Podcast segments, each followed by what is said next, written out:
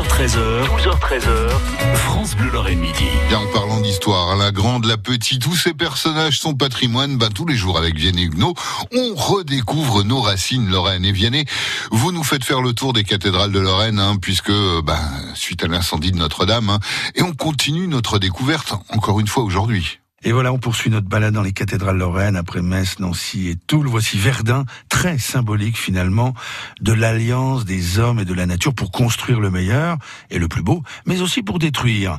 La cathédrale Notre-Dame de Verdun par deux fois va être endommagée. 1755, c'est la foudre qui s'en charge et qui embrase la toiture.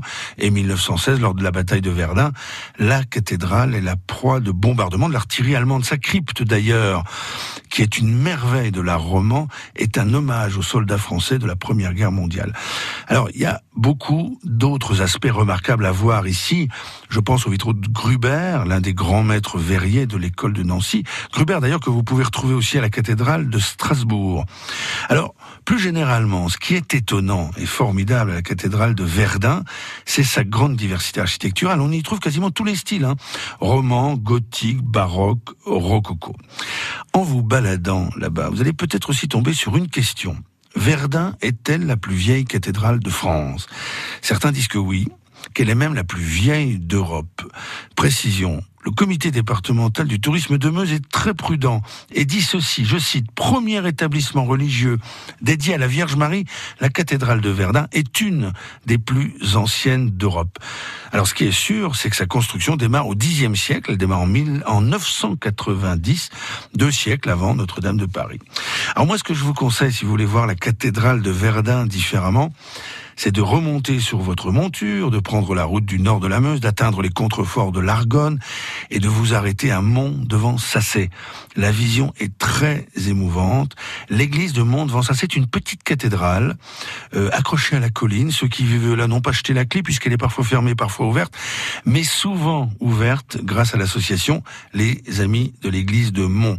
Et vous allez découvrir une très belle église dont la construction a démarré au début du XIIe siècle et dont les architectes se sont inspirés de la cathédrale de Verdun, notamment pour sa crypte, son abside, ses absidioles et euh, pour une partie du transept très belle balade en perspective, je vous promets.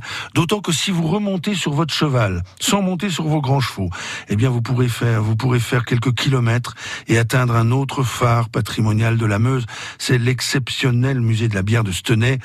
Et puis, si vous voulez demeurer dans la thématique de la semaine, eh bien, buvez votre bière religieusement, ça se fait aussi. Ah ben ça vous changera un peu du vin, mon bon Vianney. En tout cas, Vianney, on vous retrouve euh, ce samedi à la télé sur Via Mirabel à 12h30 et à 20h30 sur ma route. Hein. vous serez en compagnie de l'écrivain Pierre Pelot, à qui on doit L'été en pente douce. Oui, oui, c'est lui qui a écrit le livre, qui est devenu un film par la suite. Et puis en deuxième invité, vous aurez la dessinatrice Zoé Touron.